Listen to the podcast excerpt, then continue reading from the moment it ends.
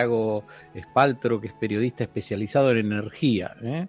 y acabas de anunciar el aumento del gasoil. Vamos a ver qué nos puede contar él, que sin duda es un experto. Santiago, ¿nos escuchás? Sí, ¿qué tal? Buenas tardes, ¿cómo les va? ¿Cómo Hola, buenas tardes.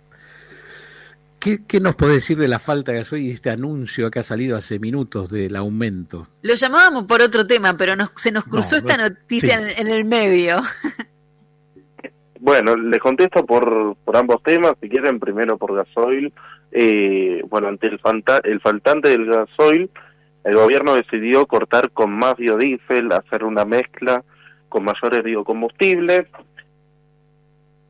transitoriamente, eh, y eso, como el aceite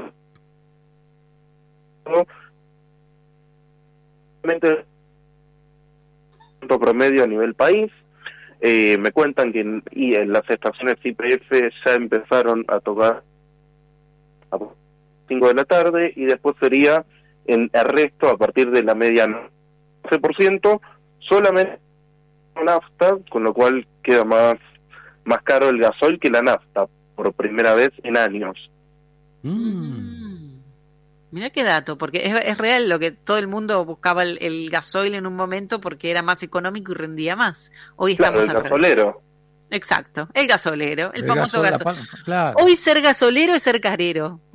Claro, totalmente. Bien, bueno, confirmamos entonces la información que dimos hace minutos nada más de que efectivamente aumenta el gasoil a partir de la medianoche. Y pasando al tema de la segmentación para, para el cobro de, de, la energía, esta nueva segmentación de tarifas de gas y de luz. ¿Nos explicas un poquito cómo, cómo quedaría esto?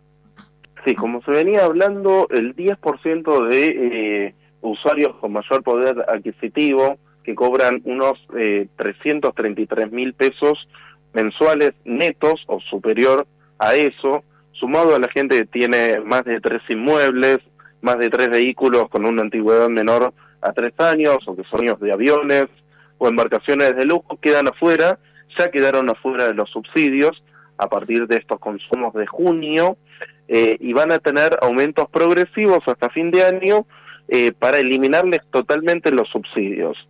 Eh, después hay otra cuestión que es que se creará un registro a partir de la próxima semana en el que toda la clase media de todo el país va a tener que hacer una y pedirle al Estado que le mantengan los subsidios a partir de 2023. El 20% de tarifa social los van a mantener. El resto le va a tener que pedir al Estado que se mantengan los subsidios. Santiago, es al revés que el trámite que habían tenido que hacer en el gobierno de Cristina Fernández cuando decían si querés mantener el subsidio, si, digamos, eh, hay que darse de baja el subsidio. Es al revés el claro. trámite ahora. Claro, totalmente. Antes, eh, en el segundo gobierno de Cristina Kirchner, eh, estaba la opción voluntaria de que el que dijera, yo la verdad es que no lo necesito, se podía dar de baja. Ahora es al revés, todos, excepto los que tienen tarifa social, le van a tener que informar al Estado, presentar una declaración jurada y avisarles que necesitan los subsidios. Bien, correcto. Ahora, ¿cómo sabe que una persona, cómo saben que una persona o en una familia se recauda 330 mil pesos? Bueno, eso es por datos que cruzan entre AFIP, ANSES y otros organismos estatales. Es algo que todavía es confuso, que va a dar lugar a judicialización, eh, por claro. ejemplo, hasta ahora solamente se puede contar con el usuario titular, eh, el que sea titular del servicio que gane eh, más de 333 mil pesos o tres y media canastas básicas totales eh, al mes de abril. Después se va a ir actualizando también ese número por la aceleración de la inflación y eh, la otra cuestión es, obviamente esto va a impulsar a que la gente declare como titular a quien gana menos. Claro. claro. Dentro del hogar.